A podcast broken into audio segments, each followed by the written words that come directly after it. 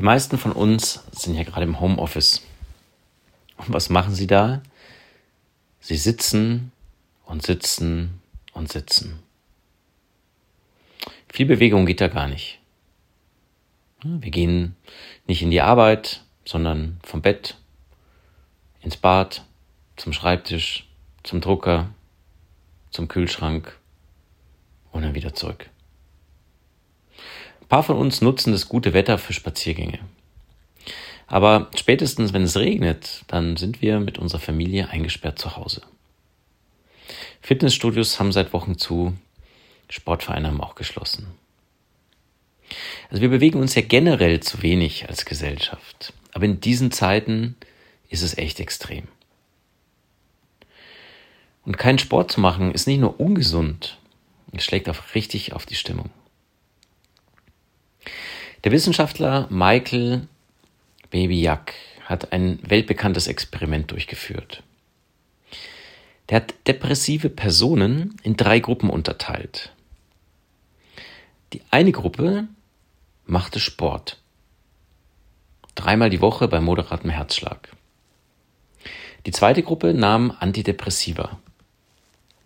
Und die dritte Gruppe trieb Sport und nahm Antidepressiva ein.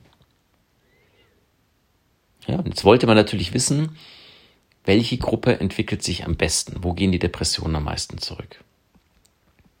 Und nach vier Monaten haben sie alle drei Gruppen angeschaut und konnten es nicht glauben.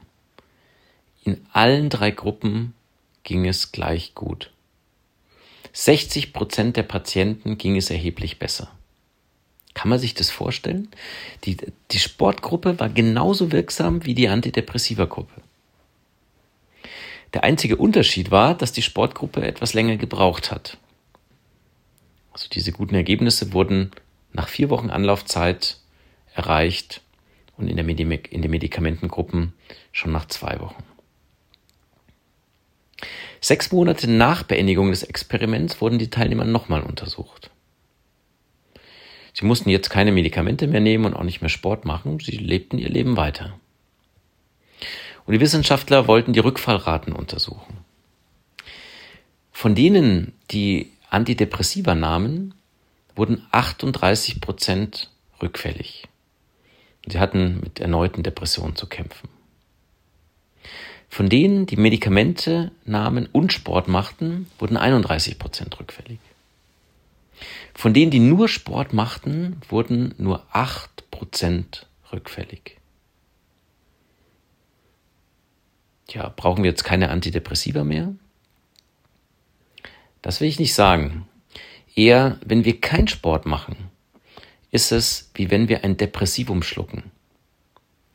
Jeder, der zu wenig Sport macht, zahlt einen Preis. Es liegt in der Natur, uns zu bewegen. Früher waren wir auf der Jagd, heute schalten wir den Herd oder die Spülmaschine ein. Es gibt zahlreiche Studien, dass neben dem guten Gefühl wir auch unser Angst- und Stresslevel senken, wenn wir Sport machen. Wir können uns besser konzentrieren, unser Gedächtnis ist aufnahmefähiger, wir sind kreativer und unser Immunsystem ist gestärkt. Sport zu machen ist eine Investition. Du bekommst wesentlich mehr raus, als du reingibst.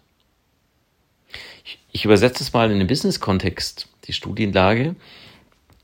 Also wenn du an einem, an einem 8-Stunden-Tag sieben Stunden arbeitest und eine Stunde Sport machst, dann wirst du mehr schaffen, als wenn du acht Stunden arbeitest. Probier es aus, es gibt zahlreiche Studien dazu.